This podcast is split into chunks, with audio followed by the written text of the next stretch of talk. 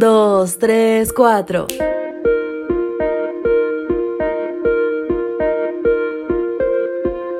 Dios desea que prosperemos grandemente.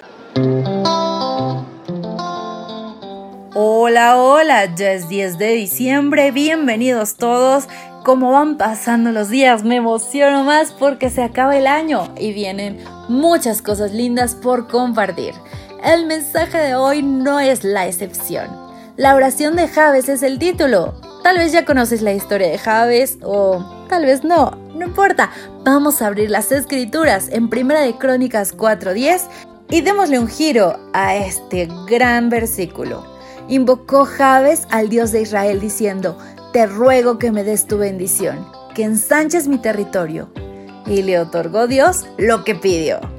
Pero qué privilegio, ¿no te parece? Nuestro mensaje comienza así. Este pasaje nos presenta la oración de Jabes, un hombre que fue capaz de entender la importancia de la bendición de Dios. Hay varios hechos que me llaman la atención de la historia de Jabes su oración y sus resultados. En primer lugar, notamos que él llegó a ser más importante que sus hermanos, o sea, que logró vencer su pasado, su herencia genética, los patrones familiares y generaciones que amenazaban con limitarlo. Pero en segundo lugar, y quizás uno de los elementos más reconocidos de su oración, fue que le pidió a Dios que ensanchara su territorio y que lo protegiera y Dios le dio una respuesta positiva. Creo que cuando has pedido la compañía de Dios y su bendición en tus proyectos, entonces puedes pedirle con propiedad que te dé crecimiento, prosperidad, amplitud, desarrollo. Ensanchar significa extender, dilatar, aumentar la anchura de algo. En este caso, la tierra. Esto nos muestra lo que Javes está pidiendo. Javes está buscando abundancia, Ahora piensa en esto. Si él era agricultor y ganadero, que era muy probable, entonces lo que está pidiendo a Dios es tierra. Más tierra, mucha tierra. Está pidiéndole a Dios que se ensanche su negocio. Es una petición material que tiene que ver con su manera de ganarse la vida. Esto desmiente el mito de que no debemos hacerle peticiones materiales a Dios. Hoy tú y yo podemos elevar una oración como la de Javes.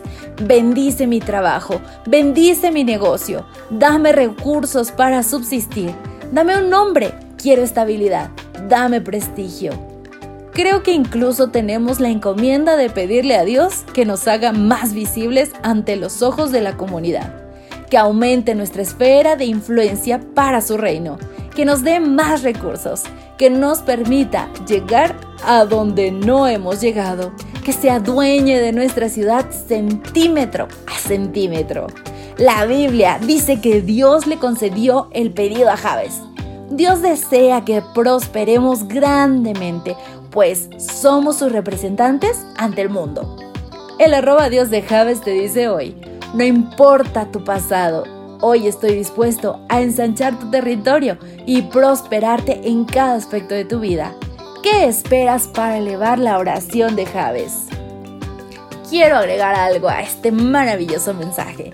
Querido amigo, cuando tú pones algo en las manos de Dios y tú planeas utilizarlo para crecer su obra, wow, cosas maravillosas suceden. Y mira que te reto a hacerlo. Piensa en algo que puedas usar para el beneficio de la obra de Dios. Luego pídelo y verás que no hay falla. Este es el mensaje de arroba Dios para ti. Hasta la próxima. Gracias por acompañarnos. Te esperamos mañana. Te recordamos que nos encontramos en redes sociales. Estamos en Facebook, Twitter e Instagram como Ministerio Evangelike. Y también puedes visitar nuestro sitio web www.evangelike.com.